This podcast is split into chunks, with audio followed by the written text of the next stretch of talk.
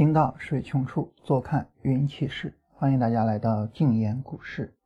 好，我们首先呢说一点股市的事情哈。这个昨天呢有朋友问我啊，说这个你说这一次呢有可能创业板能够走得好啊？说这个我感觉很奇怪啊，这个这个结论得出来的太奇怪了啊？为什么呢？因为这次创业板的行情其实是比较弱的啊。它的逻辑是什么呢？我们来看一下哈。他说是这样，嗯。如果说我们对比这一次上涨回调，呃，如果我们对比这一次上涨回调的话，那么我们会发现呢，这一次上涨回调啊，创业板的这个幅度还是比较大的啊。那么它的整个的回调的比例啊，我们拉一下百分比线的话呢，大概能看到它回调的比例已经到了百分之。六十多啊，百分之六十五左右啊，所以这个回调比例比较大。嗯，但是呢，呃，如果说我们去看中小板的话呢，那么我们会发现呢，那么回调比例呢就没有那么大了啊。我们拉一下百分比线，我们会发现回调不到百分之五十啊，百分之四十啊。那么上证指数啊，也就是我们通常所说的大盘，回调比例有多少呢？啊，我们会发现呢。这个回调比例是百分之五十左右，那你看啊，就是，呃，大盘回调百分之五十左右啊，中小板呢都不到百分之五十，那创业板呢都到百分之六十了。为什么你说这一次有可能创业板能起来呢？这个是这样哈，当你去看这个回调比例的时候呢，对于创业板来说啊，稍微有一点欺负人，哈，怎么叫稍微有一点欺负人呢？因为创业板前面涨得不够好，啊。那如果说我们把创业板跟上证指数我们叠加一下，我们会发现呢，就是它前面涨得不好啊。你这一波上涨是从这儿开始的，啊，整个这个小波段的回调，你就是一小波段，但是我这儿都创了新低了，啊，所以呢，就是说，呃，我这次比不过你啊，不仅仅是因为啊我没有能够说呃控制住回撤或者是什么的，而更多的是因为在上涨中我涨得不行。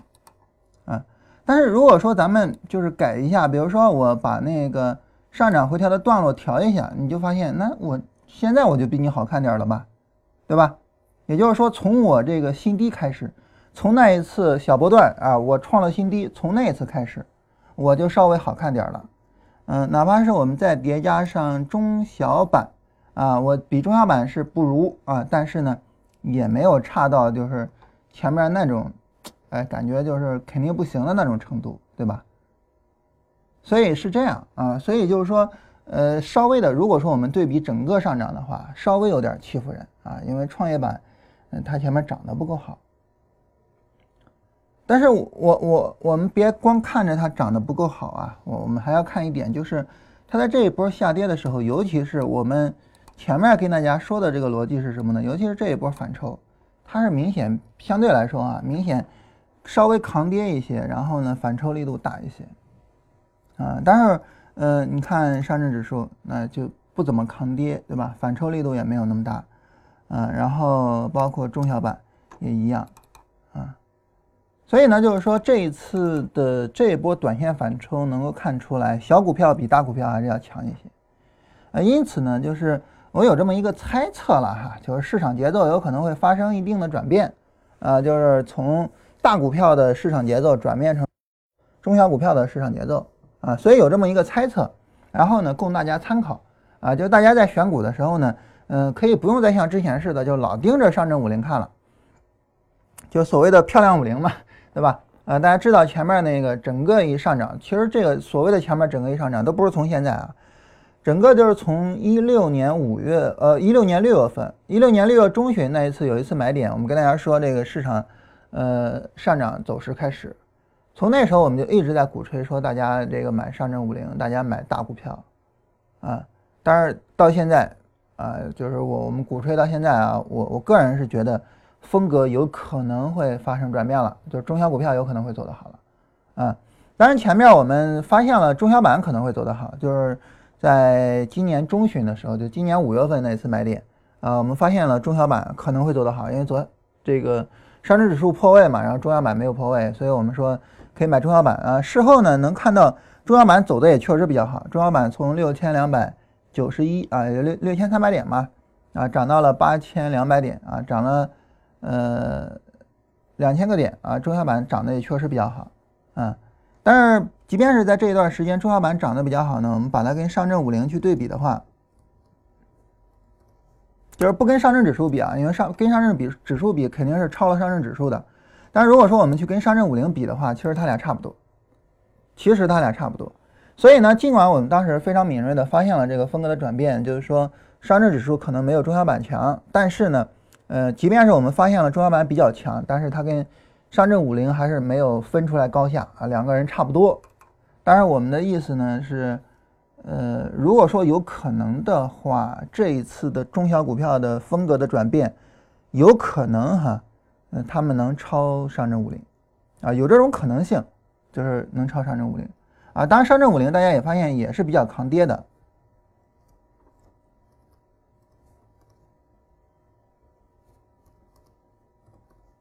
啊，大家能发现上证五零也是比较抗跌的，啊，但是。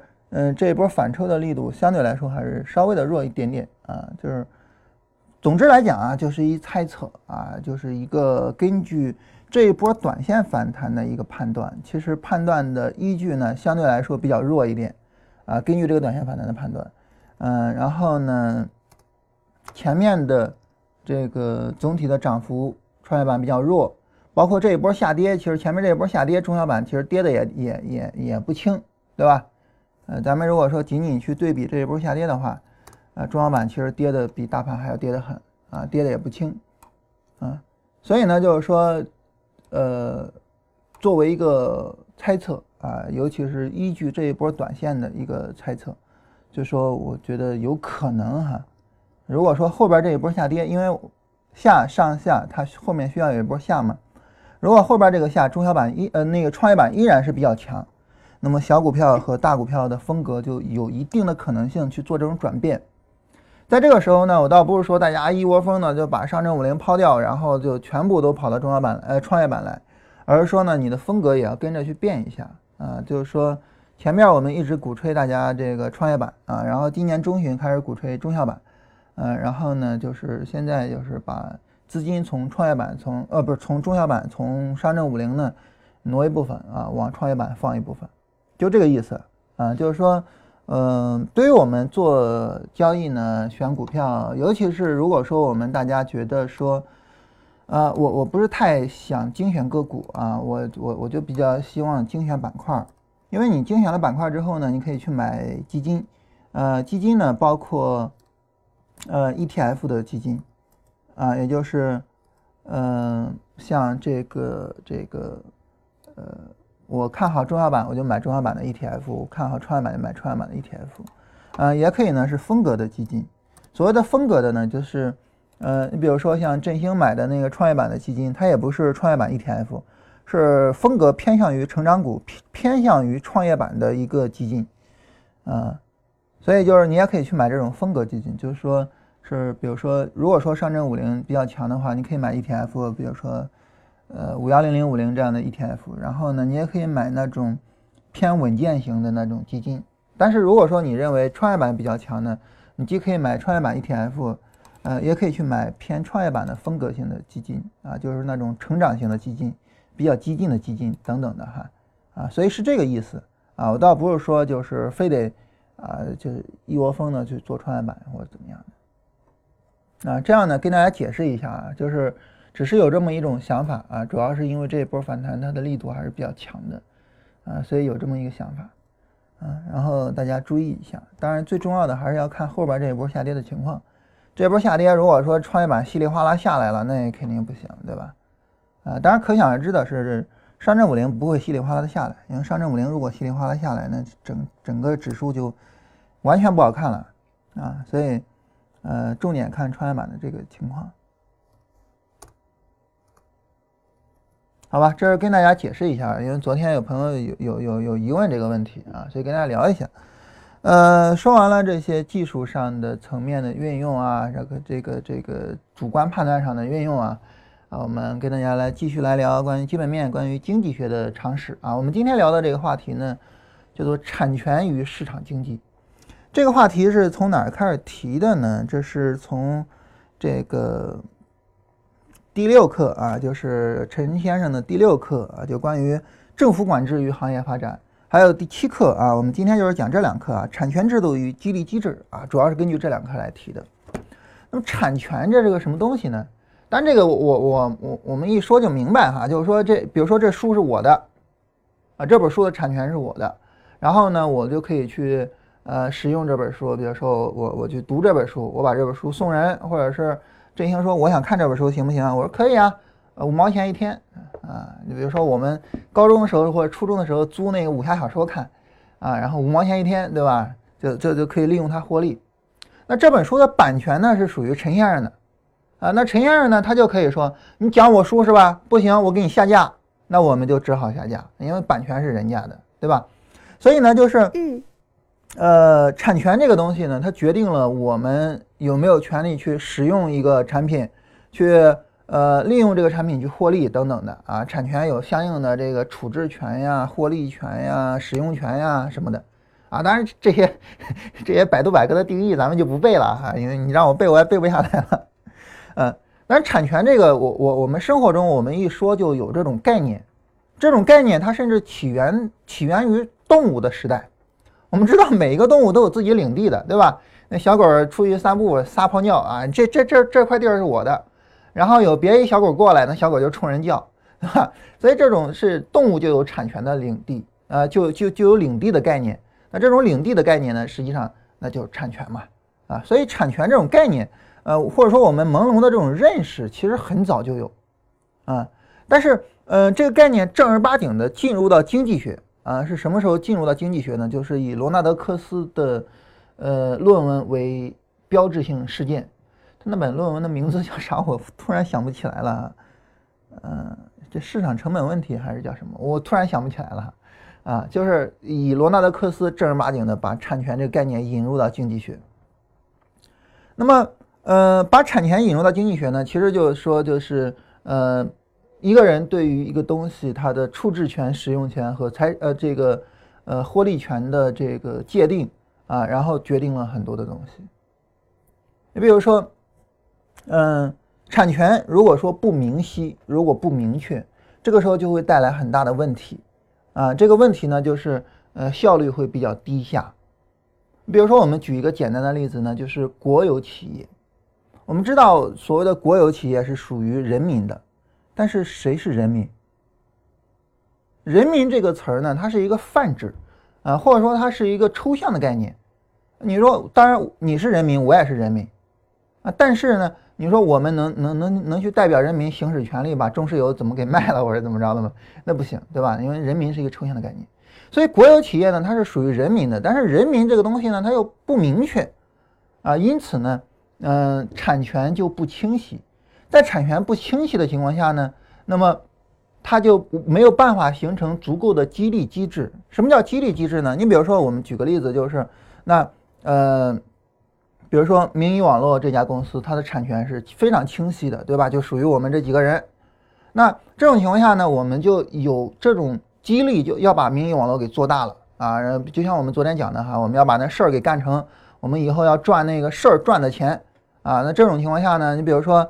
这个大家从我们这儿拿了账户啊，我们给大家发了产品，那当然，呃，你赚到了利润，你要分给我们一部分啊，我们给客户收的管理费，我们也可以给你一部分，对吧？那这样大家互惠互利，我们一块儿去挣那个事儿赚的钱去。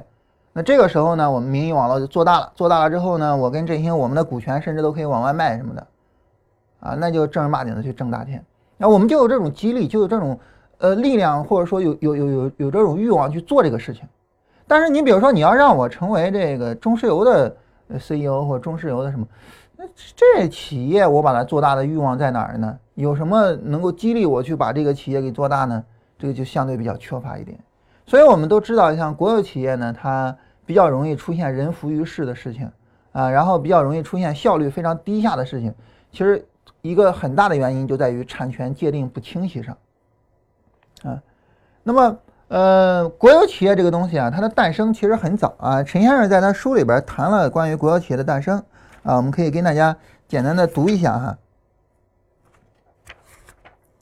呃，他这儿提到呢，说就中国来说啊，国营这个概念呢，最早可以追溯到十一世纪宋朝的王安石变法啊。然后呢，王安石他就去提倡哈，就说国家去经营像粮茶盐和牛马交易啊。然后正儿八经的有国营啊，就是鸦片战争以后啊，然后呃，在富国强兵的洋务运动里面出来的啊，包括一八六五年的江南制造局，对吧？那时候就是国营的。嗯，但是呢，当时很多的人就觉得你这个国营有问题啊。比如说当时的红顶商人叫盛宣怀，他那时候就说哈，说责之官办，而官不能积久无弊啊。也就是说，如果这事儿啊，这就做生意的事儿，你让官家去办，他一开始可能没问题，但是时间长了不出问题很难。所以他说很难积久无弊，就时间长了之后就很难没有问题啊，就是官家经营很难去持久。那为什么呢？呃，原因在于呢，就是产权不清晰。那对于我作为一个当官的，对吧？这个企业也不属于我，我也没有那个动力把企业给做大。那我有动力的就是我要升官啊，我要发财呀，对吧？所以你企业怎么样呢？这跟我没关系嘛，无所谓嘛。啊，所以在这种情况下呢，那么呃，国有经济的发展呢，其实就出现了很多的问题啊。然后呢，后来清政府就采用了叫所谓的官督商办，啊，也就是说呢。官家是一个监督啊，然后呢，商人具体具体去管那个商业运营啊。你比如说那个那年花开月正圆，对吧？然后那个周莹他是不是就就就就跟那个呃官家去合伙做那个纺织厂啊？其实就有点这种性质啊。当然那个电视我没仔细看哈，所以我好像有这种片段啊。我爱人看的时候我瞅了两眼，嗯嗯，所以最终呢，就是到了。晚清的时候，哈，其实我们的这个国营到底是就是企业产权到底是国家的还是商人的还是什么，很不清晰啊，很不清晰。那到后来呢，出现的呃正儿八经的国有经济的道路啊，然后甚至于引起了全球的人就开始走国有经济道路是什么呢？就是因为苏联啊，然后呢，嗯，苏联呢，他们在二十世纪末开始去实行国有化，实行计划经济。然后实行了计划经济之后呢，这个时候他们就不再有市场，不再有什么了。然后政府去分配物品，然后经济呢，哎，发展的特别快。为什么？因为这个时候就是，呃，我知道应该怎么做，然后我就督促着你就按照这个来就行了。因为没有新的知识，没有什么，啊，所以那个时候其实发展的比较快，呃，然后在他们发展比较快的情况下，大家一看，哎，说这苏联的国有经济发展这么快呢，咱们也搞吧。所以那个时候，其实西方也搞了很多的国有经济，啊，然后二战结束以后呢，像西欧、拉美，还有一些非洲和亚洲国家呢，都开始去搞国有经济。当然，咱们国家也搞，对吧？四五年之后呢，咱们建国，然后咱们也搞。到七五年的时候呢，世界的国有经济的比例达到了最高点。当然，我我们知道国有经济一定会出问题的，就盛宣怀所说的，不可能积久务弊，啊，所以呢，那么国有经济产权问题。最终暴露，然后整个的效率非常非常的低下，然后慢慢的呢，就是呃各个国家呢又开始去进行私有化啊，包括西欧，包括美国，对吧？啊，开始去进行私有化。然后我们国家呢，从七八年开始开始改革开放啊，然后呢开始进进行私有化。那当然，大大家可能会有一个疑问哈，说那我就是产权制度呢，它会有这种激励的这种效果啊，等等的。但是激励呢，它不是只有一个方面的。你比如说，这家企业是属于你的，啊，然后呢，你把这家企业做大，你可以挣钱，这是一种激励效果。但是你比如说，你就说官督，呃，就是官家去办吧。你刚才说呢，作为一个当官的，对吧？他的目标呢是要升官。那好啊，我也可以这样啊，就是你能把这个企业办好，我就给你升官。就好比我们现在似的哈，那 GDP 高了啊，然后就可以升官嘛，啊，所以这个，嗯，叫叫叫什么书记来着？达康书记哈，就就一心想着把 GDP 做起来啊，做起来我就可以升官了，对吧？那那这样也是一种激励啊。那为什么这种激励不行呢？啊，或者说，呃，我们可以反过来讲，就是产权制度它还有没有什么别的作用呢？其实，呃，科斯呢把产权制度引入到嗯经济学里面来哈，它其实一方面呢是去探讨就是产权的意义。产权在市场经济中的意义，在激励的意义等等的，但是它最根本的一个目的还是去界定一个全新的概念，这是科斯自己创造的一个概念，叫做交易成本。啊，产权和交易成本，这是罗纳德·科斯，呃，贡献的两个最伟大的概念。什么叫交易成本呢？交易成本呢，就是，呃，你比如说我我们做这个股票有有印花税、有手续费，对吧？这叫交易成本。但这个交易成本并不是最重要的交易成本，最重要的交易成本是什么呢？是人们搜寻和发现自己需要的物品的成本。你比如说呢，像在呃股票市场，我们想要去发现我想买的股票，其实是非常容易的，这个搜寻成本很低。但是你比如说我们去菜市场买菜，你去找那个你想买的，呃，然后东西比较好又比较便宜的菜，你就需要在那个菜市场逛一圈啊，然后你去找一找，然后哪个菜更好，哪个什么。这个时候呢，你逛那一圈你就耗费了时间，好，这个就叫交易成本，对吧？你耗费了你的时间嘛？啊，然后你的交易成本就会比较大，啊，但是如果说呢，比如说你去超市啊，那些明码标价的，你也不用讨价还价，那交易成本呢相对就降低了一些，啊，你因为你至少不用讨价还价了，你不用跟人说黄瓜多少钱一斤啊，两块钱一斤，那一块五行不行？不用去去跟人讨论。所以为什么后来这个叫沃尔玛这样的大卖场会特别火呢？因为它的交易成本很低，东西又比较便宜，所以大家就比较愿意去，我我省得浪费时间。所以交易成本这个概念呢，它并不仅仅是说我们像什么手续费这样的明面的交易成本，它更多的是，比如说我们耗费的时间、我们的精力、我们额外付出的金钱，就这些东西，啊，这叫交易成本。那么产权界定了之后呢，一个最大的作用就是它降低了人们的交易成本。啊，你比如说我举个例子哈，嗯，你假如说你你到那个。呃，中移动，然后去办个什么业务或者做个什么事情，有些时候你不知道该找谁，啊，因为公司规模很大，然后各种呃部门叠床架屋，你不知道该找谁，啊，尤其是以前的时候啊，现在可能好一点了。那比如说去银行，对吧？你去银行办个业务，你发现麻烦的要死，啊，但是呢，一些私有银行相对来说就会比较方便。一个特别有意思的事情哈，然后有一本关于基金的特别好的书，嗯，我我。我找一下那本书的名字啊，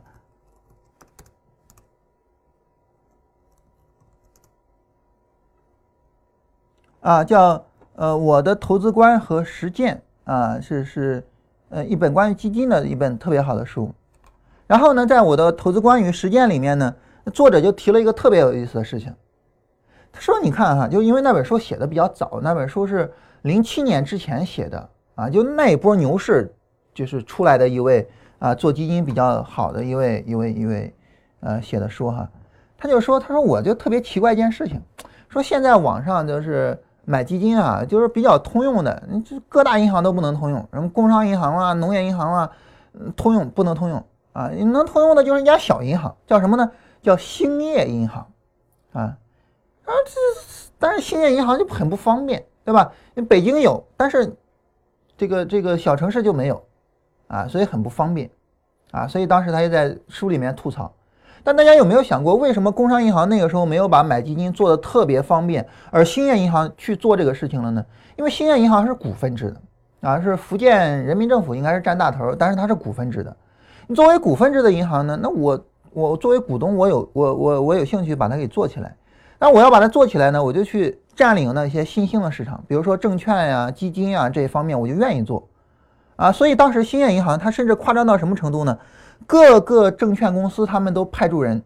大家知道那个时候很多证券公司派人到银行蹲点给人开户，那时候兴业银行派人到证券公司蹲点给人开银行卡，你知道吗？都到了这种程度啊！所以兴业银行他们就有这种动力去做。再比如像招商银行，我我们知道招商银行的服务可能是我们国内银行最好的。为什么呢？因为它股份制银行，它跟国有银行不一样。啊，当然现在这个国有银行慢慢的也越来越好了哈。所以呢，就是当产权不清晰的时候，一个最大的问题就是你你跟人谈生意，你不知道找谁谈啊，然后呢就会导致说你的交易成本特别的高啊。你比如说我举一个开玩笑的例子啊，你假如说我跟振兴我俩做了一家企业，我俩各占百分之五十的股份，你说谁说了算呢？谁说了也不算。然后呢，你要跟我们公司谈合作，你要说这个让大股东拍板。大股东那怎么办呢？你就先找我啊，我同意了，你再找振兴，振兴不同意啊，然后呢，你又跟我说，你看振兴不同意咋办呢？我再去跟振兴沟通，然后怎么，特别啰嗦，对不对？但是你说如果我占百分之五十一那好，我说了算，然后我同意了，行了，咱们就来吧，就交易成本就会比较低。所以这个交易成本它更多的是这种搜寻成本，是这种呃谈判成本，是这种时间成本，而不在于说体现到钱上啊。但是在产权不清晰的时候，这个成本特别的大。你比如说计划经济的时候，计划经济的时候，你想要知道人们究竟是喜欢 OPPO 手机还是更喜欢 iPhone，你你你怎么去判断？那那个成本大了去了啊！你给人发调查问卷嘛，对吧？所以计划经济时代的这个交易成本极高。但是现在市场经济交易成本就特别低啊，呃，怎么讲交易成本特别低呢？就是，那么，呃，我 iPhone 在这儿买，OPPO 在这儿买，那首先我们同一个价格，比如说都卖两千，你会发现呢，买 iPhone 的人很多，买 OPPO 的人很少。好，iPhone 说那我提价，我到三千，啊，OPPO 说那我降价，我到一千八，啊，那然后呢，还是说这边人多，那边人少，然后它再继续有这个差距。所以就导致呢，iPhone 最终占领了高端市场，OPPO 占领了低端市场。然后呢，你想买手机的时候，你就不需要有更多的搜寻成本，你不需要说这两家都是两千，然后我就看看是 iPhone 更好还是 OPPO 更好，不需要，你就知道我的预算是多少钱，然后你就知道我在这个预算里面有哪些我可以选的手机，我就直接去选那些去，交易成本就特别低。所以呢，这个时候呢，我很容易就能买到我喜欢的产品啊，我不需要计划经济的那些官员帮助我去做决策。啊，所以呢，就是，嗯，交易成本这是经济学里非常有重要的一个概念。好，现在呢，我们简单的跟大家聊了两个概念啊，这两个概念呢，一个叫做产权的概念啊，就是这东西是属于谁的啊，第二个呢是交易成本的概念。我们发现这两个概念是相互有关联的。当产权非常清晰的时候呢，交易成本会比较低啊，然后呢，整个经济就能够比较活跃。那产权不明确的时候，交易成本就会特别高，然后整个经济就一潭死水。所以呢，对于我们发展市场经济啊，我我我我们说今天有，我们今天的话题哈，就是内容啊，我们说包括产权、交易成本与市场经济的意义。好，我们跟大家聊完了产权和交易成本了，那很自然的，我们就要聊关于市场经济的意义。那市场经济的意义是什么呢？市场经济的最大的意义，当然这个市场经济的意义有多方面了哈。你比如说像，嗯，这个信息的传递或者什么的。但是如果说使用一个词儿去描述市场经济的意义，那就使用这么一句话就可以去描述了。在产权清晰的前提下，那么，呃，市场经济能够最大限度的降低交易成本。啊，你比如说像那个奥地利学派啊，奥地利学派呢，他们认为。呃，市场经济好啊，计划经济不好啊。那为什么市场经济好，计划经济不好呢？啊，就觉得就是知识的传播，呃，信息的传播在市场经济中比较呃方便，但是在计划经济中不方便。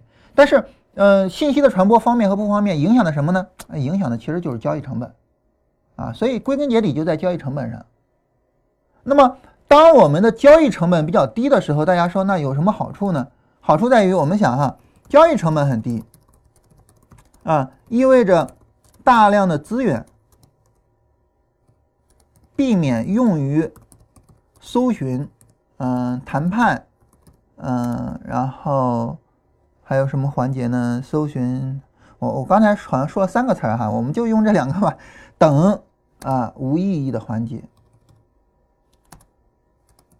啊，而更多用于嗯生产。生产，呃，然后运输，呃，然后生产运输，运输了就到我们手里了，对吧？那那那那我们就开始用，对吧？啊，等有意义的环节。那么，当大量的资源能够避免用在这些没有意义的环节和浪费上，而更更多的用于有意义的环节和使用上，那很自然的，那整个社会的。呃，一个绩效，整个社会的一个呃，大家的这种福利啊，就会比较高，对吧？然后我们能够生产出来更多的产品，供大家去更好的去使用，啊，所以这就是交易成本低的意义。所以市场经济的意义是什么呢？市场经济的意义就是能够更好的让资源用在它该用的地方，而不是把资源给浪费掉。这就是市场经济的意义啊！所以，我我们成天谈市场经济，市场经济，你说市场经济有什么用呢？市场经济的用处就在于这儿啊，其他的就就就说这个呃意义呢，都可以从这个意义上去衍生出来。你比如说信息的流动，就是归根结底还是在这儿啊。你比如说每个人都有自己自己的自主权利了啊，然后不像以前似的都是政府什么发粮票什么，你有钱还买不了，你得有票才行啊，那就。归根结底还是在这儿上啊，所以呢，市场经济的意义就在于，在产权清晰的情况下，它可以降低交易成本啊，这是归根结底的一句话。当然我啰里啰嗦说了很多啊，把把把把这一句话给大家总结出来了。总结出来了意之后呢，我们来看第二句话，就是关于政府和市场的界限。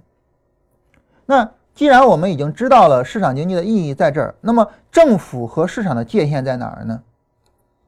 很自然而然的，我们就应该知道，就是，嗯，政府不应该直接参与经济行为，政府不应该直接参与经济行为，啊，那么以免提升交易成本。很自然的，我们发现了这一点，对不对？因为政府只要一参与，它就会提升交易成本，就是盛宣怀所说的那句话。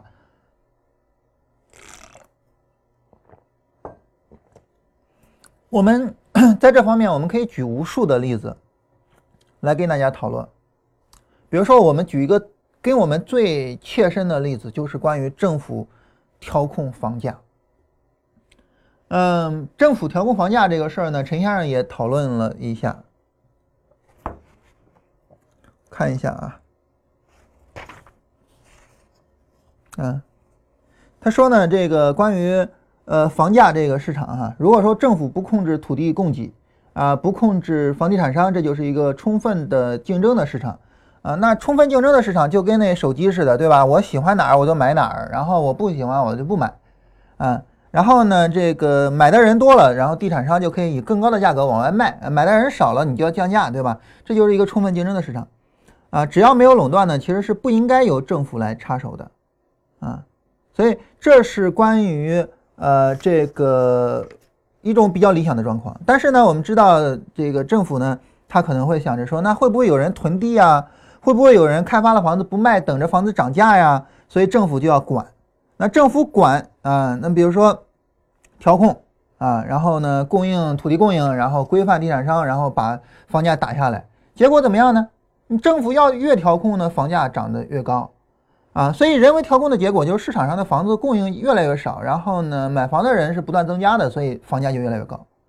所以我们会发现，就是呃，就是政府调控，就是调控的这个呃房价越来越高。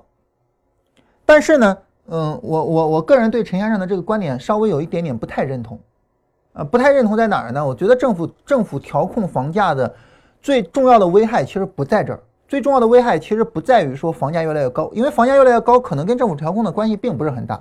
即便政府不调控，房价就不会越来越高吗？当然不可能了，对吧？在政府调控的情况下，你比如说限购，在你必须得交满五年社保才能去买房，然后你必须是有当地户口才能买房等等的。你说这种限购难道说对房价没有打压作用吗？当然有了。你放开这种限购了，它房价当然就要涨喽，对吧？所以呢，房价的上涨它其实是有自然的原因的，这个未必是由政府调控引起的。但是政府调控在一个方面起到了极大的一个负面的影响，什么方面呢？就是信息的流通，就是交易成本方面。你比如说，我们经常看到这种例子，我相信大家身边，甚至我们大家自己，可能就经历过这样的事情。什么事情呢？比如说，我之前看过一个报道，就是呃，当时呢。呃，一个孩子大学毕业啊，那父亲说，那你大学毕业在北京，我们在北京给你买个房吧。然后家里面凑吧凑吧，啊，拼命的凑，最终三百万。三百万呢，在那个时候，零七年还是零几年，我忘了这个新闻我是什么时候看的了。反正三百万那个时候能全款在北京买个房子，那就全款买一个呗，就开始在北京各地方看，看房子看房子呢。哎，政府出了个叫什么国七条还是国九条来着，调控房价。哎，我这调房价呀，啊行，那咱就等等吧。看好了房子了，就说那咱就再等等啊，等等房价降下来咱们再买。结果呢，等了一年，三百万只够付首付的了，也就是说房价翻了一倍还要多，因为首付百分之三十嘛，啊，房价翻了一倍还要多，啊，只够付首付的了，哇，哭都没地儿哭去啊，那你怎么办呢？赶紧买吧，你再不买首付你也付不起了呀，因为这三百万已经是全家的家当了，不可能再有更多钱了，所以赶紧买。结果呢，背负了沉重的房贷，啊，小孩子在北京背负那么大的房贷啊，你说工作跳个槽哪敢跳槽啊，对吧？那收入不稳定了，还不了房贷了，怎么办呀？啊，当然幸好这房子又继续涨价了，哎呀，算是万幸，要不然的话。你这孩子怎么办？这个家庭怎么办？但如果说政府不调控呢，不出什么国九条、国七条的，那人家直接全款买了不就完了吗？对吧？全款买了，舒舒服服的在北京有一套房子啊，然后工作该工作工作，然后跳槽该跳槽跳槽，想创业了该创业创业，该想怎么做怎么做。所以呢，就是。这个政府调控，我觉得起到了一个最大最大的一个负面影响，就在于它给予了很多人一个心理预期。这心理预期呢，导致他对于自己的情况、对于房地产的情况、对于各方面的情况理解出现了偏差，因此导致他的购房决策出现了问题。我觉得这是一个非常大的问题。当然，你说政府需要为这个问题负责任吗？我们也很难讲。啊，他要不要为这个问题负责任？啊，但是这个问题是客观存在的。啊，我身边有很多人，啊，就是其实是有条件买房子，但是最后等来等去，房价已经涨到了他们买不起房的程度。啊，所以本来呢，可能在北京三环看房子，后来到五环看，再后来呢，就到呃怀柔或者是呃这个，然后就后来到河北看，啊，就是没办法，就是等来等去，等的，啊。所以就是这是一个其实一个非常大的问题，一个非常非常大的问题，就是信息不流通，然后每个人做决策没办法做出来有效的决策。简单来说就是呃搜寻成本变高了，嗯，然后交易成本变高了，然后整个市场的效率变得低下了，就这么一个问题。所以我觉得就是政府的调控对于打压房价是有作用的啊，你不限购的话，它那这房子涨得更凶。这是有作用的，而且全国性的限购嘛，啊，但是呢，嗯，它带来了很大的问题，就是交易成本，嗯，有了一个很大的增加，而且政府每次都是斩钉截铁的说，我们一定要把房价给降下来什么的。我觉得就是，呃，如果说我们不是这样，如果说我们是说，那我们政府出一些政策，然后希望尽可能的能够让那些呃生活需要的人去买房，而尽可能的去限制炒房的人买房。我们希望做到这一点，所以呢，我们出台一些政策，比如说你在我们这儿交五年社保，就意味着你在我们这儿有正式的工作，你在我们这儿待了很长时间，你需要继续待下去，你需要有房子，好，我卖给你房子，或者你是本地人，我卖给你房子，因为你需要，你需要生活，啊，所以我们的调控的目的是为了让房子，呃，尽可能的进入到需要它的人手里，而不是炒它的人手里，但是这种。政策这种行为能不能带来房价的下跌呢？我们并不确定啊。但是根据历史来讲，它可能起不到这个作用。如果政府向我们传达这种信息，那么首先它的调控是对限制房价是有作用的。其次呢，它能够降低我们的搜寻成本，能够不让我们怀着一种期望说房价最终会在政府的这种控制之下降下来。这种情况下可能两全其美啊。但是。你知道政府不会这么说的，政府说的永远都是我们一定要怎么，我们，嗯，所以，所以我觉得就是在这个方面出了很大的问题。所以，呃，政府参与经济行为在很大程度上就在于它提升了交易成本，进而带来了一系列的问题。啊，但是对于我来说，我买房子就很简单，我就最重要的一个考虑就是我有没有这个需要。你比如说你在北京生活，你肯定需要嘛。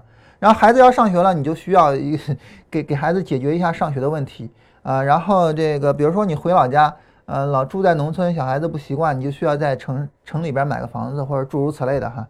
那，你考虑自己的需要啊，而不是考虑房价会怎么样。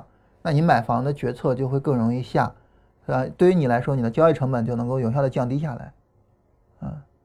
所以大家在就是自己在做这种呃大型的不动产的投资的时候，或者是大型的动产的投资的时候，可以重点考虑这个方面，就是我的需要是什么，我的目的是什么，而不是重点考虑它的价格。价格这个东西，咱们做股票的人都知道，谁能预测价格呀，对吧？所以这是政府参与啊经济行为，我觉得最大的问题所在啊，就提升交呃交易成本的问题。那嗯，再比如说像政府限制最低工资，其实也会起到类似的影响啊。那么政府限制了最低的工资，呃，就意味着呢，如果你的工作价值、劳动价值低于这个工资，就没有人聘你。而当呃大量的劳动者没有人去聘，劳动力市场呢，劳动者的数量就会减少，工作岗位呢也就这些工作岗位啊，然后呢就会有一些比较呃叫所谓的高端和低端哈，就是 就有所谓的高端劳劳动者就会进入低端劳动市场。其实一个很有意思的事情就是，可能大家呃不知道现在。有很多大学生在送外卖，在送快递，为什么呢？因为低端所谓的低端劳动人口被清除走了，但是外卖和快递这个工作岗位客观存在，那谁来填补它呢？所谓的高端劳动者去填补。大学生送外卖或者是送快递，通过自己的劳动去挣钱，我觉得这个没有问题。有问题的是呢，他们可能本来会有一些机会。能够去进入到一个我通过工作提升自己能力的这种工作岗位上，然后呢，他们能力得到不断的提升，他们未来挣更多的钱。但是快递和外卖这种工作岗位呢，他的工作时间的积累并不能提升他的能力啊，导致了他的终身收入其实是在下降的。所以这其实是一个挺遗憾的事情啊，所以这也很有意思啊。所以政府不应该直接参与经济行为啊，这是一个基本的呃。自由主义者的一个观点啊，当然我个人是认同的哈，因为我是，呃，我我我我我不是因为我是自由主义者或者是非那什么，我我我也不是自由主义者，我是因为呃简单的就是从钱的角度啊，我这人很世俗哈，从钱的角度，政府参与经济行为会降低大家挣的钱，所以我认为政府不应该参与经济行为，就这么简单，嗯，那政府应该干嘛呢？我们刚才提到哈。市场经济有一个前提叫做产权清晰。那好，谁能保障产权清晰呢？谁能保障我跟振兴我们搞一家公司，这家公司就是我跟振兴的，它第二天不会变成呃政府的，也不会变成其他人的？谁能保障呢？当然只有政府能保障了。所以政府最应该做的事情是确保产权的清晰。啊，这是政府最应该做的事情。我们所谓的这个，嗯，经济改革，所谓的经济改革改的是什么呢？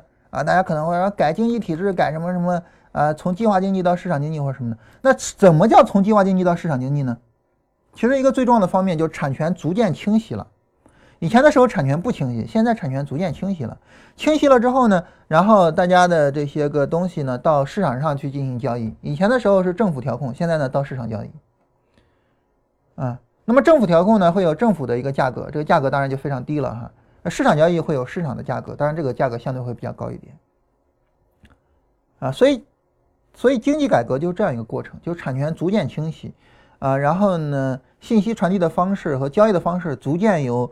呃，政府掌控转变为市场自发，就这么一个过程，啊，那么在这个过程中呢，我们也会有一些中间环节，就是有一些呃发展过程，呃，一个典型的发展过程就是我们国家曾经有过一段时间实行价格双轨制。什么叫价格双轨制呢？当时是有一群经济学家啊，在一个度假胜地啊，大家都知道在哪儿哈，然后在那儿开会啊，然后就在那儿聊啊，说我们以后这个价格定怎么定呢？是延续以前的计划经济呢，还是怎么着呢？当时有一些经济学家，当然就比较坚持，就是说，那我们就是搞计划经济，我们社会主义嘛，社会主义就是计划经济。但是，有一些经济学家呢，他们就比较坚定的是那种自由市场，比如像张维迎，啊，他们就比较坚定的就搞这个，呃，自由市场啊，我们要美国学习啊，美国是人类的灯塔。他没这么说啊，我开玩笑的。然后我们要搞自由经济。然后那次会议呢，最终出来的一个结果，好像是一个四不像。但是我个人认为非常有智慧，就是价格双轨制。什么叫价格双轨制呢？就是原来啊，在那个就是计划经济内部去进行流动的生产资料，依然在计划经济内部啊。比如说政府调拨给呃钢厂的一些焦炭啊，因为产钢需要用到碳哈，然后政府还是调拨啊，这个这个钱还是比较少。但是呢，嗯，那除了这些钢厂，可能还有一些呃私人的钢厂，那你就到市场上去买焦炭。所以这样呢，我们就形成了两个轨道的价格，这两个轨道价格当然是不一样的哈，政府的比较便宜啊，然后市场的比较贵。我我们先这么来，然后呢，等时间长了之后再进入到完全的呃市场经济啊，所以就是从完全的计划到双轨到完全的市场经济，就我们有这么一个过程。哇，我当时第一次看到这个这个这个决策的时候，我觉得了不起，太了不起了啊，非常富有智慧，而且呢。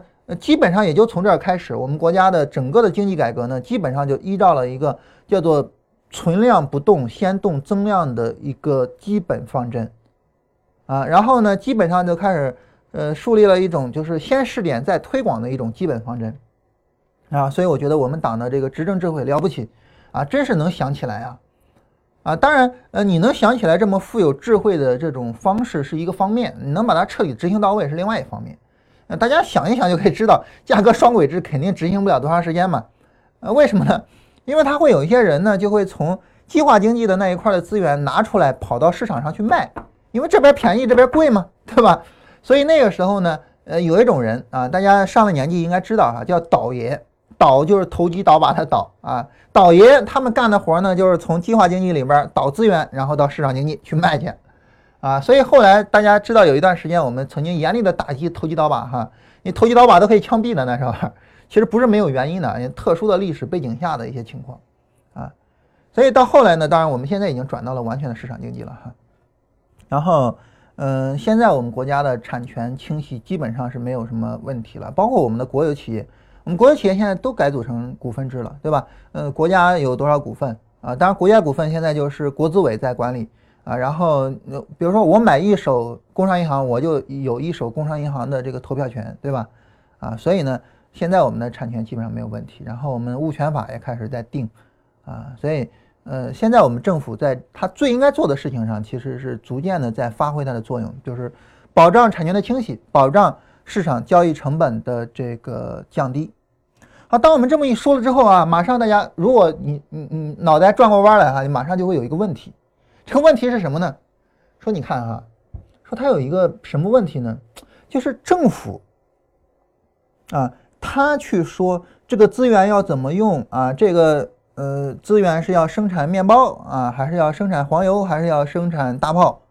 呃，政府说了算，这个效率不高。但是有一个东西哈，它其实跟政府很像，在这个东西内部呢，也是说他说了算啊。他说，比如说，呃，我们这个电脑啊，是分配给振兴，让振兴去呃做视频，还是分配给前台啊，让前台去登记每天来访的客人啊，还是分配给我啊，让我每天去写文章？他说了算。那这个人是谁呢？他叫做企业，在一家企业内部啊，资源的分配也是上头说了算啊，甚至于说你工资怎么定？也是他说了算呀，就跟当时政府发粮票有什么区别呀？对吧？政府发粮票啊，说你是，当然大大家知道我们国家的公职人员分成二十三级还是多少级来着哈？啊，从国家主席啊一直到这个这啊，然后每个人的分粮票分多少，对吧？那在企业里边呢？啊，你比如说像那个呃这个这个互联网企业，他们的技术人员啊，从六一到然后一直到十啊，就是第一层的最低水准的。然后一直到第十层的最高水准的，然后每个人的相应的这个资源、权利、工资全部都是定好的，那这难道不也是计划经济吗？在任何一家企业内部，每天都在上演着计划经济啊，所以我们很自然而然的就会有一个问题，这个问题就是企业存在的价值是什么？也就是这个世界上为什么会存在企业？好，那这个话题我们应该怎么去分析呢？这个是这样哈，那么大家现在已经懂得了叫交易成本这个概念。当你懂得了交易成本这个概念之后呢，你应该马上反映出来，反映出来什么呢？就是在经济中自然产生的事物一定是有助于降低交易成本的，否则它不会自然产生。比如说货币，货币一定是有利于降低交易成本，它才会产生的。啊，那这个大家马上就反应过来啊，那货币当然能降低交易成本了，对吧？如果没有货币，没有钱，那我去买包子，我拿着啥去买呢？我到走走走，我走到那个卖包子那儿，哎，我师傅来，我给你讲一段经济学哈，来，你给我一一屉包子。师傅说滚滚滚滚滚，我才不要什么经济学呢，对吧？那这个时候就比较麻烦。但是呢，我跟大家讲一讲一些经济学，大家给我打赏一下。当然我我们这一直没人打赏啊，现在是不是那一直播跟斗鱼都可以打赏啊？好，大家给我们打赏点包子钱哈，然后大家给我们一些打赏啊，然后呢，我们就可以拿着大家的打赏的钱，我们就可以去买包子了。那这个时候，那他不会说滚滚滚，你这打赏的钱我不要，不会的啊，什么钱都是钱啊，那这钱我肯定收，然后给你一屉包子，对吧？然后，所以呢，就是货币它是有助于降低交易成本的，当然是这经济中自然而然发生的，呃，其他的事情都是有助于降低交易成本的，啊，计划经济不是自然而然产生的，是由权力外在带来的，所以它没办法降低交易成本。那企业是自然而然产生的吗？当然是喽。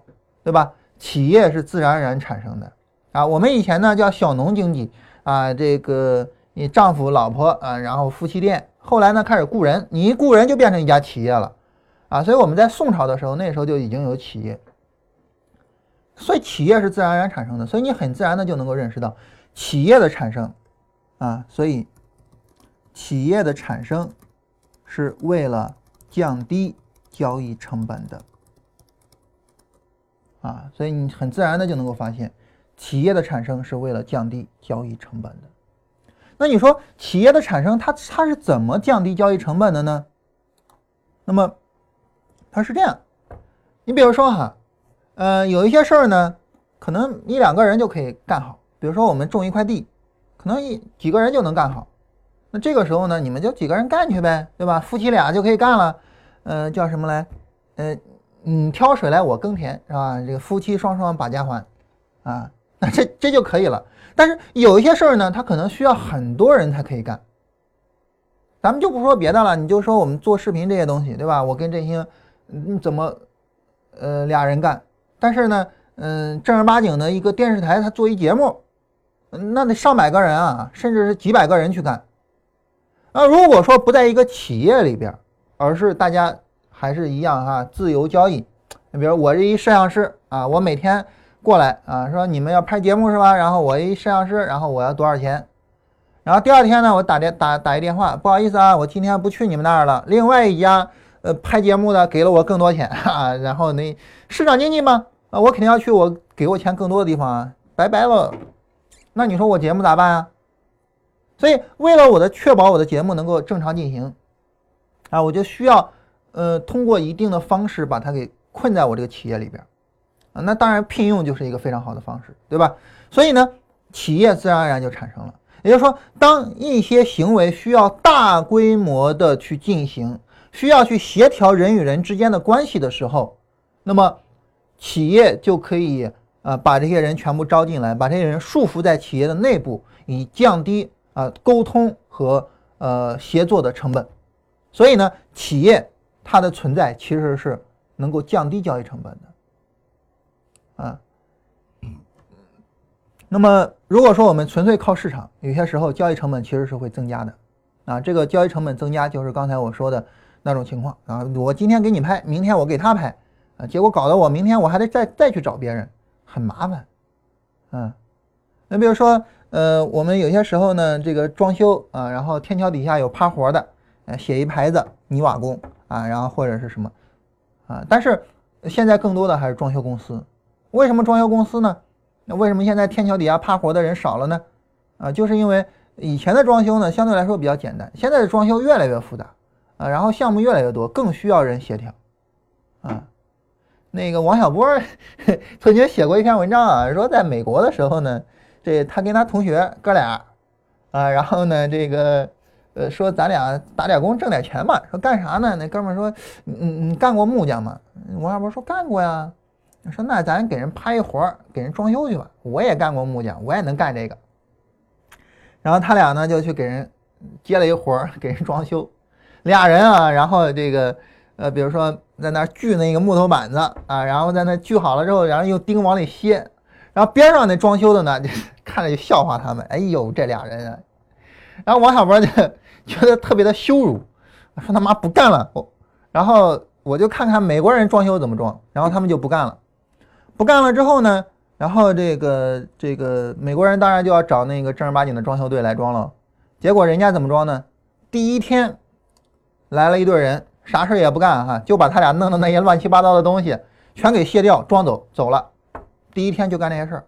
第二天呢，呃，来人，然后呢铺地板啊，就就就就就干这些事儿。第三天呢，然后来人去把那个这个这个墙给抹好了或者怎么着的。然后第四天什么？就是每一队人都有自己专业干的事情，你就安排好时间，你在这个时间点把你这个事儿干好就完了，你就只干这一件事。你不是说你又是锯木头，又是去是装那个地板，又是去什么？你你不用所有的事儿都干，你只干这一件事就行了。但你想在这种情况下的话，那我就俩人就趴活去，那效率当然低喽。那那我就是一装修队，然后给大家细致的分工，那效率比较高。所以啊，就是。市场经济它是什么呢？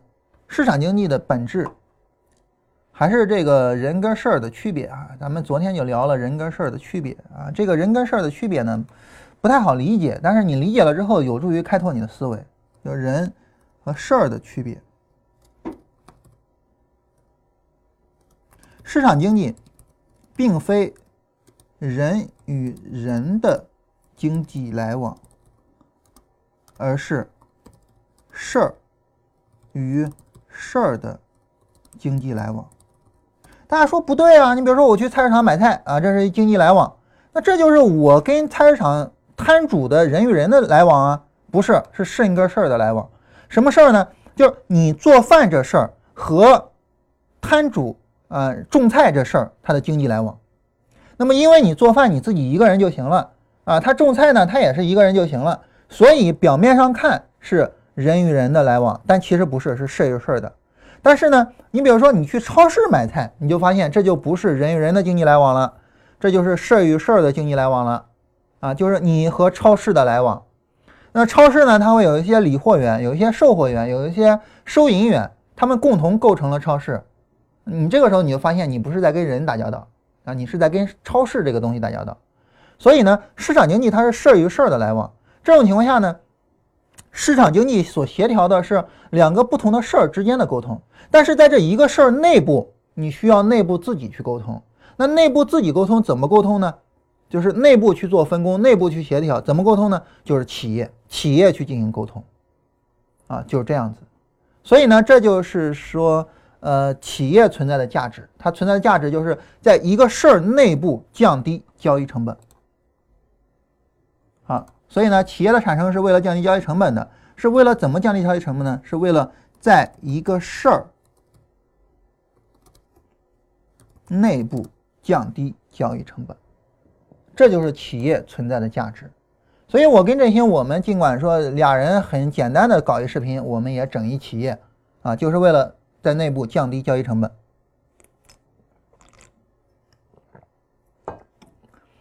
那你？浙江卫视啊，什么搞什么中国好声音之类的，啊，灿星去制作那些东西，那当然就更要去一家企业去协调，去降低那成本了，对吧？那么很自然的，我们就能发现啊，如果说一个企业的诞生呢，它是为了在一个事儿内部去降低交易成本，很自然的，企业就是叫做有边界的，企业是有边界的，企业是没有办法无限去扩张的。当然，企业它需要去扩张。嗯，一个事儿呢，我可以去扩张。你比如说哈，我我们举一个什么例子呢？就是关于一家企业的上下游。嗯，你对于 iPhone 手机呢，那么我有设计的部分啊，有这个宣发的部分，然后有这个手机生产的部分。那这些部分呢，有些部分我是可以外包出去的，有些部分我是必须自己做的。你比如说研发这个，我必须得自己做，因为这是核心竞争力。啊，但是呢，你像生产手机呢，我就可以外包出去啊，给给富士康做，啊，所以这就是呃生产，就是我我去外包，这就是这一个事儿。其实我还可以再给它进进行细分。当我去给当我们去给它细分的时候呢，我们就发现一个有意思的事情。什么有意思的事情呢？有一些企业呢，他们在把那些不重要的业务给剥离啊，然后外包或者是直接扔掉。但是有些企业呢，哎，在收购企业打通上下游。你说这企业究竟是应该往外扔业务，还是应该去收购业务打通上下游呢？这个就取决于哈，还是怎么降低交易成本，怎么来。你比如说，对于这个苹果啊，它真的自己把那个附加价值很低的生产手机、生产硬件的这件事情给纳入到自己的体系里面，它究竟是会增加它的收益呢，还是说我直接外包出去？这样会更好一些，交易成本更低呢。很明显是外包出去，对吧？但是呢，你比如说我如果是富士康老板，这个时候我富士康呢，我需要去生产机器人，生产机器人呢，这个时候你说，如果说我去收购一家生产机器人的公司，会不会好一些呢？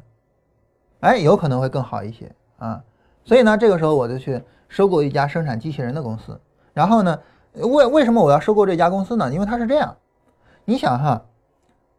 苹果呢，它研发，研发完了呢，我的要求是完全确定的，你就按照我完全确定的要求去生产就可以了，这个很简单。但是呢，你想我富士康如果说我去生产，就是我需要机器人，这个机器人需要做的事情是个性化的，可能只有我富士康这一家公司需要机器人这么做。那一个生产机器人的公司，它会不会为了满足我的要求而？专门去生产我所需要的经济呃机器人，去优化这个机器人，去不断的为我去琢磨我这些事儿呢？可能不会。这家企业它会更多的琢磨，就是那些更能够帮我挣钱的那些机器人。你比如说，我生产一个扫地机器人，我可以卖给终端的消费者，我是不是比卖给富士康要更挣钱呢？所以呢，对于一一个机器人的公司呢，它有可能就嗯。不能够很好的满足富士康的要求，所以干脆收收购了得了。你们这帮研究人员啊，你们就去研究机器人啊，研究我富士康用的机器人就可以了啊。当然，富士康有没有收购一家机器人公司，我不知道啊。但逻辑上是有可能的，对吧？啊，所以就这样。所以呢，呃，企业的边际就是一家企业扩张，它应该怎么扩张呢？它应该是越扩张，企业内部的嗯交易成本越低才行。啊，当然，这个扩张呢也包含了企业本身的扩大，嗯，这个本身的扩大就是招聘了更多人，干了更多事儿，也一样。啊，当你的呃招聘更多人，你的交易成本更高的时候，因为你的人事部门整个就是交易成本，对吧？呃，然后呢，你的行政部门这都是交易成本。那如果说他们的压力越来越大，啊，那肯定这个政府的不是政府，就是企业的这个扩张也有点过分了，可能，啊，所以就这么一事儿。所以企业呢，它是天然是有一个边界的啊，这个边界就是我的交易成本，啊，不能够再高了，再高我干脆使用市场的方式去解决，啊，交易成本再高的话呢，可能使用市场的方式更方便。你比如说苹果自己生产硬件，交易成本太高了，干脆我使用市场的方式解决，也就是我跟其他的企业去合作，啊，所以呃，企业和市场有一个边界，就是双方的边际交易成本相等。啊，然后呢，这就是企业的最大规模。啊，一家企业的最大规模就是它的边际交易成本等于市场的交易成本。啊，啊，有有点学术化了，稍微的有点学术化了。呃，这样呢就能够让我们知道，如果说我们去分析一家企业，啊，去进行并购的时候，啊，比如说很多大家去看叫什么并购啊，叫什么，大家一窝蜂的就来问啊，说这利好啊还是利空啊？你不要盲目的说，就是企业的收购是利好还是利空，啊，你重点的还是要看这家企业收购了之后，它能不能够有效的去消化，啊，这家企业的业务，能不能够把它的整个的市场版图做得更好，能不能把它的整个的业务版图做得更好？如果能，这个收购就是有意义的；反过来就是没有意义的。所以你要仔细去分析。一个特别有意思的事情啊，就是当时联想收购 IBM 的个人电脑业务的时候呢，那么当它的收购受到了美国的法律的限制，说你不不允许 IBM 卖，然后联想的股价就会涨。反过来呢，嗯，政府说算了吧，反正这业务也无所谓，卖就卖吧，这联想的股价就会跌。为什么呢？因为大家预期联想是没有办法很好的啊跟 IBM 的个人电脑业务去协调的。一旦你收购了，那么你的净资产收益率就会下降，所以我要卖你的股票，所以股价就会下跌。啊，那不像我们国内似的啊，我们国内股市股市好像就是一收购一什么的，就是利好，哪那么简单啊？啊，你比如说我跟大家说过啊，大家可能很难想象可口可乐曾经养过猪啊，但你想。可口可乐跟丁磊老师似的，他去养猪哎，啊，一家可乐公司养猪，难道说这卖猪的时候说这是我们用可乐养的猪，然后肉更好吃吗？这 你想想就知道嘛，你这个收购肯定是要降低可口可乐的股价的嘛，这毫无疑问的，因为它没有任何意义啊。所以现在大家应该知道，就是我去评价一家企业的收购怎么去评价啊。好，那么我们最后一个话题就是企业呢，它既然跟政府很像，啊，那么政府的国有经济呢是激励机制很差，那企业怎么去做好激励机制呢？我们跟大家聊最后这个话题，聊完最后这个话题啊，关于产权和市场经济这个话题我们就聊完了。嗯，这话题哈，这是怎么引出来的呢？哎，特别有意思哈，所以我就说这本书为什么好读呢？为什么愿意给大家推荐这本书呢？就因为这本书全都是从生活里面一些特别有意思的事儿来开始谈的。这有意思的什么事儿呢？说有一家这个连锁店啊，这家连锁店呢是卖早餐、面包、啊咖啡还有饮料的。然后面包呢有五十多种，呃，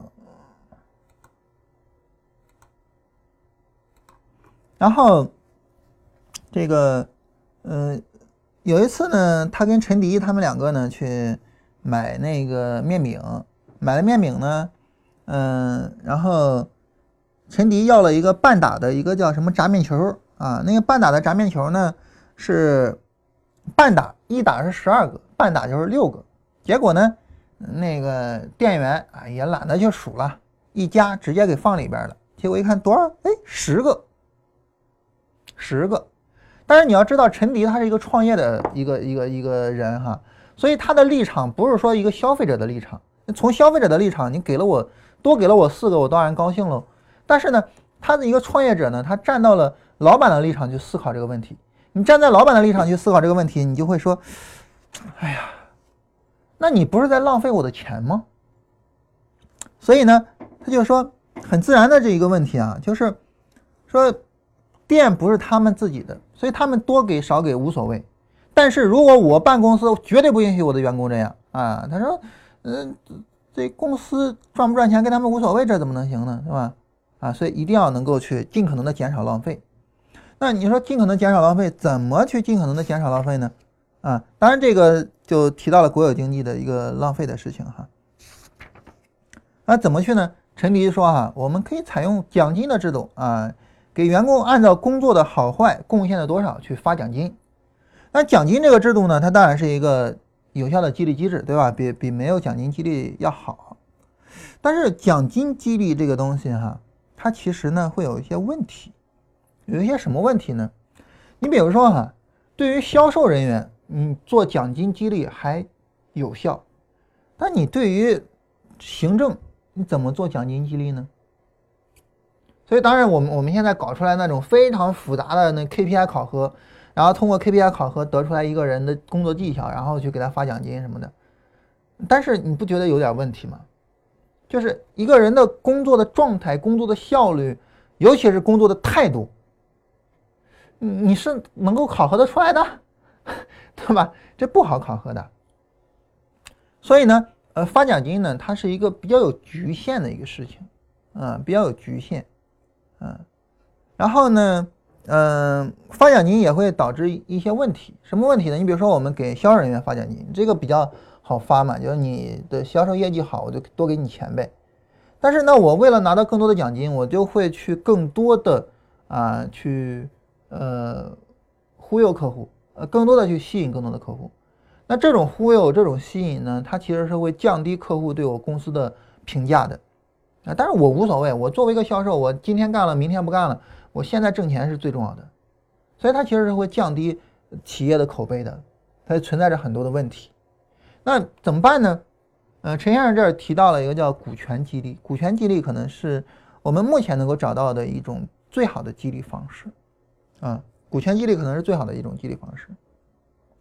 也就是说，给你一定的股权啊，然后呢，这个呃，企业就是你的一部分啊。这家企业首先它有效益，你能够分红；其次呢，这家企业上市，你的股权是可以卖的，所以呢，你就能够对这家企业的一个呃增长就会更感兴趣。你希望这家企业能够更好的发展，所以股权激励是我们目前最盛行的一种激励方式。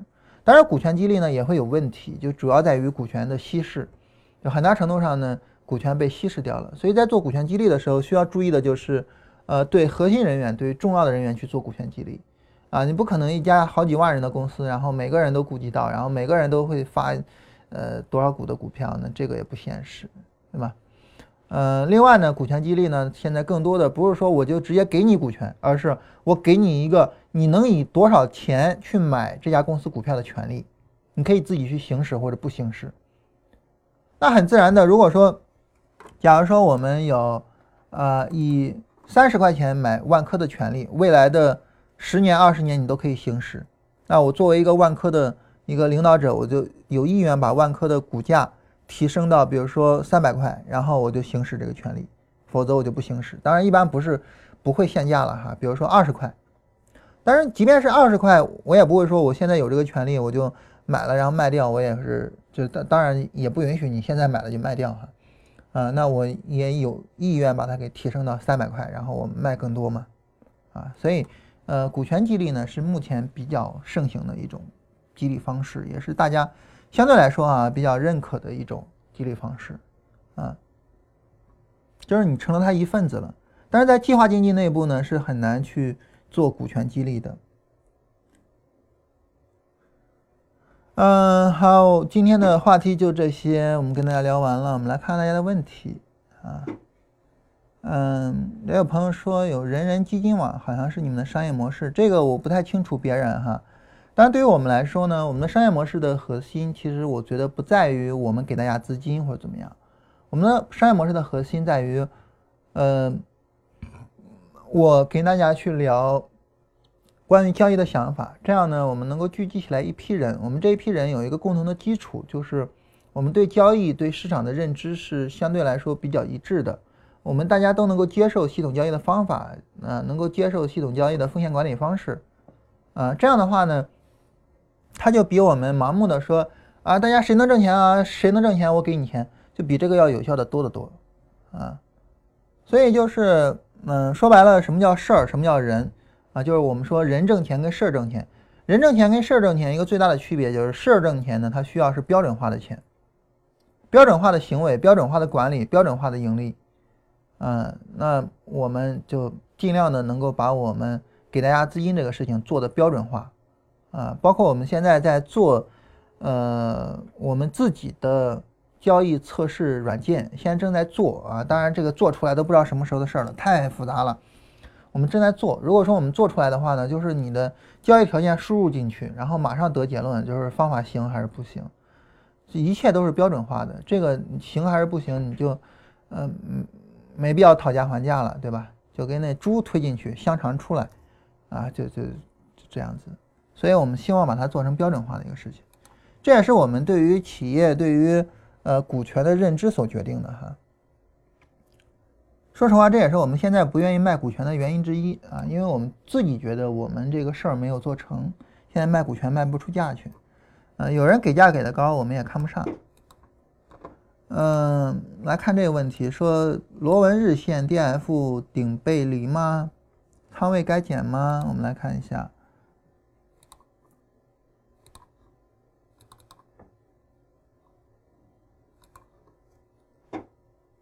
螺纹从日线的角度，并没有一个非常清晰的顶背离，啊，因为这个两天的上涨不是日线级别的，这个两天上涨是小时级别的，嗯，但是在小时级别上又等不到现在，小时级别上在高位的时候就有一个 D F 的顶背离，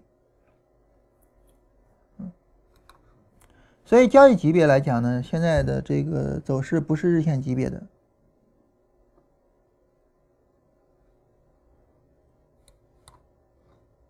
啊，看大家还有没有什么别的问题？这两天跟大家聊都是聊一些这种，呃，基本面的东西啊，这个经济学的东西啊，然后感觉略微的超出了一点点我的能力圈啊。嗯，下一步是聊什么呢？啊，下一课说投资太阳能啊，垂直一体化整合的商业模式。这个所谓的垂直一体化整合的商业模式，那指的就是我去扩张我的。企业的边界，对吧？那我们就可以下一期正好我们来看一看企业的边界是怎么扩张的，啊，然后这种所谓的垂直一体化的这种模式是怎么呃去做出来的？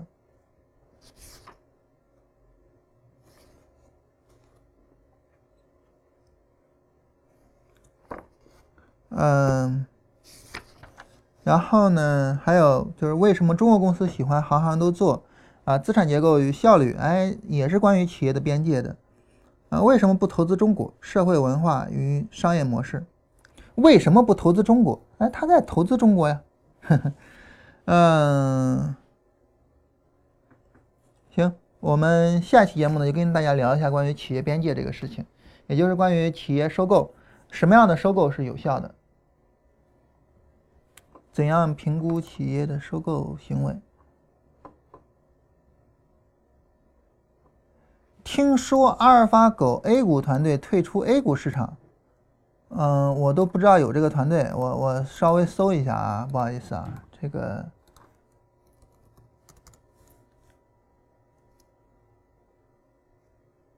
A 股打败阿尔法狗。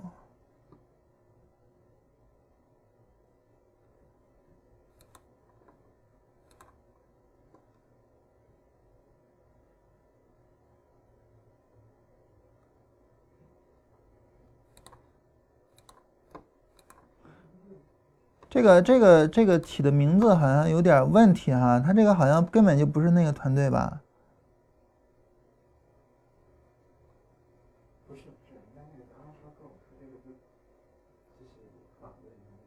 他这个应该是仿的仿的阿尔法狗的啊。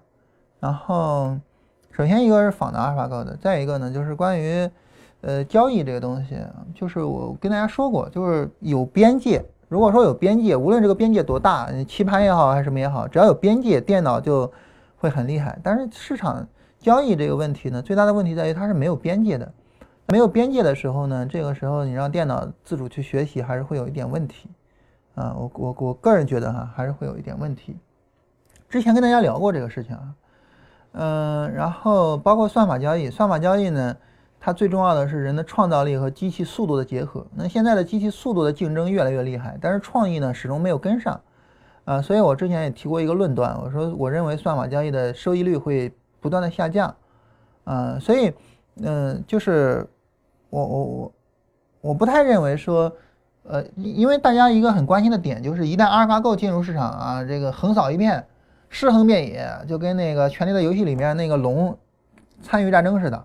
哗，删除一行，哗，删除一列，哗，删除全片儿，啊，那那不会出现那种情况啊。无论什么时候，巴菲特的那种思维方式一定能挣钱；无论什么时候，趋势跟踪一定能挣钱。我个人的观点是这样哈。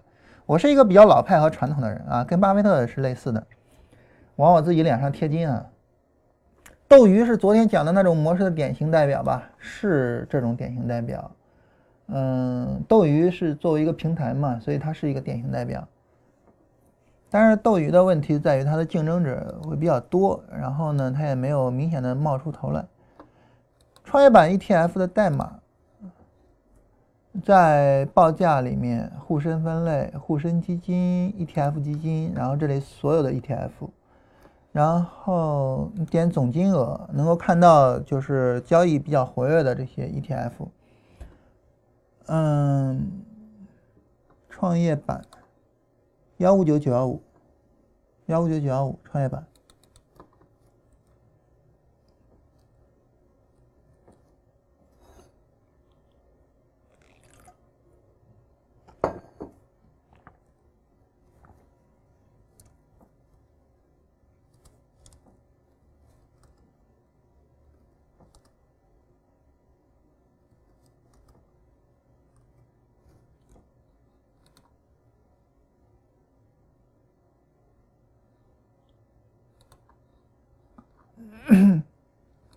大家还有别的问题吗？没有别的问题，我们明天跟大家聊一下关于收购的话题，企业收购的话题。当然，这个我就呃越来越深入到我很不了解的板范畴了。企业收购这个我是特别不了解的，我我就重点的跟大家 就聊这书里的内容了，我就不往外拓展了哈。前面内容往外拓展的还是比较多的。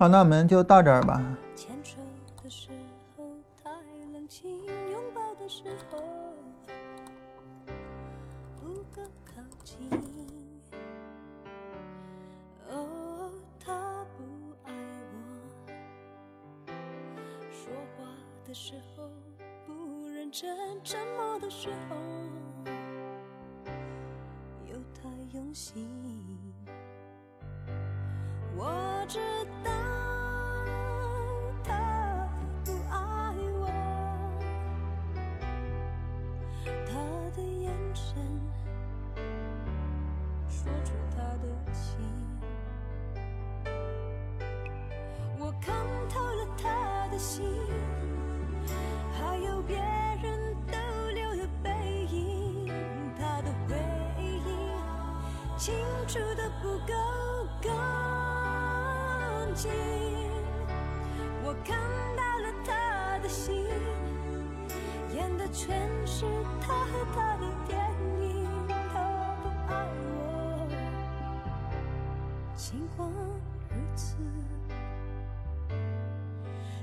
是赢走了我的心。